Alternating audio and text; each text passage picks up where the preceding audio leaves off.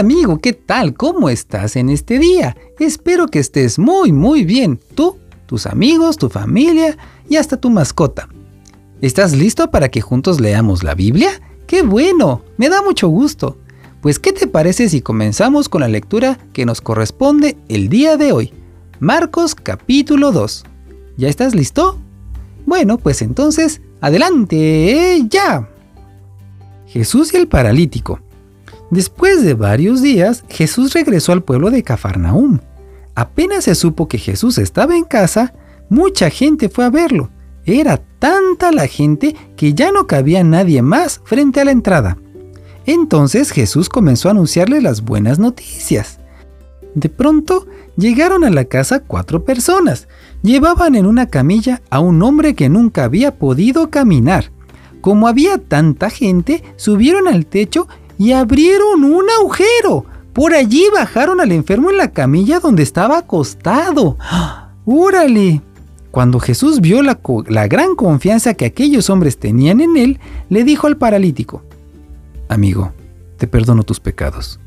Al oír lo que Jesús le dijo al paralítico, unos maestros de la ley que allí estaban pensaron, ¿cómo se atreve a hablar este así? Lo que dice es una ofensa contra Dios. Solo Dios puede perdonar los pecados. Pero Jesús se dio cuenta de lo que estaban pensando y les dijo, ¿por qué piensan así? Díganme, ¿qué es más fácil? ¿Perdonar a este enfermo o sanarlo? Pues voy a demostrarles que yo, el Hijo del Hombre, tengo autoridad aquí en la tierra para perdonar pecados. Entonces le dijo al que no podía caminar, levántate, toma tu camilla y vete a tu casa. En ese mismo instante, y ante la mirada de todos, aquel hombre se levantó, tomó la camilla y salió de allí. Al verlo, todos se quedaron admirados y comenzaron a alabar a Dios diciendo, Nunca habíamos visto nada como esto. Jesús llama a Mateo. Después de esto, Jesús se fue otra vez a la orilla del lago Galilea. Mucha gente se reunió a su alrededor y él se puso a enseñarles.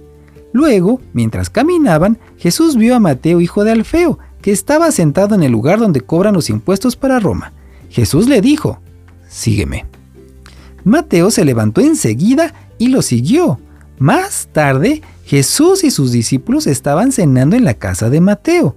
Muchos de los que cobraban impuestos y otras personas de mala fama que ahora seguían a Jesús también fueron invitados a la cena.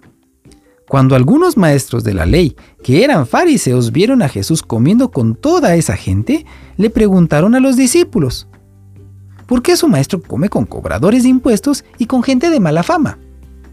Jesús los oyó y les contestó, los que necesitan al médico son los enfermos, no los sanos, y yo vine a invitar a los pecadores para que regresen a Dios, no a los que se creen buenos.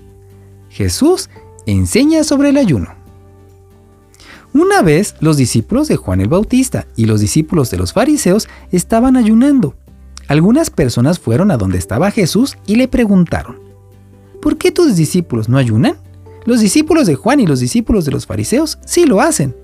Jesús les respondió, los invitados a una fiesta de bodas no ayunan mientras que el novio está con ellos, pero llegará el momento en que se lleven al novio y entonces los invitados ayunarán. Si un vestido viejo se rompe, nadie le pone un parche de tela nueva, porque al lavarse el vestido, la nueva tela se encoge y el hueco se hace más grande. Tampoco se echa vino nuevo en recipientes de cuero viejo, porque al fermentar, el vino nuevo hace que el cuero viejo se reviente. Así, el vino nuevo se pierde y los recipientes también. Por eso hay que echar vino nuevo en recipientes nuevos. Los discípulos arrancan espigas de trigo. Un sábado, Mientras Jesús y sus discípulos iban por caminos sembrados de trigo, los discípulos comenzaron a arrancar espigas. Cuando los fariseos vieron esto le dijeron a Jesús, Mira lo que hacen tus discípulos. ¿Acaso no saben que está prohibido arrancar espigas en el día de descanso? Jesús les respondió, ¿no han leído ustedes en la Biblia lo que hizo el rey David cuando Abiatar era el jefe de los sacerdotes? David y sus compañeros sufrían gran necesidad y tenían mucha hambre. Entonces David entró en la casa de Dios y comió del pan especial, que solo a los sacerdotes les estaba permitido comer, y lo compartió con sus compañeros.